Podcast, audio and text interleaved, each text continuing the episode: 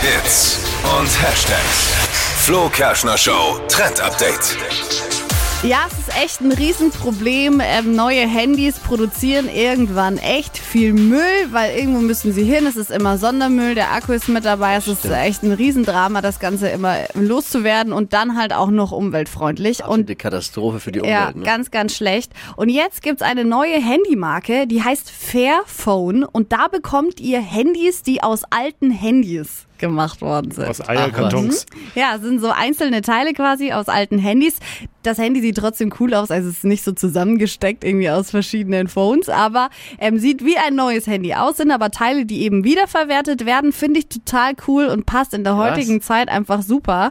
Ähm, kostet so um die 600 Euro, was, wenn wir auf den Handymarkt gucken, echt geht, weil es gibt Handys, die kosten fast das Doppelte und ähm, ist echt eine coole Sache, finde ich. Muss man sich mal genauer anschauen, Ja. was die Ja. dann so können auch. Fairphone. Fairphone. Krasse Geschichte.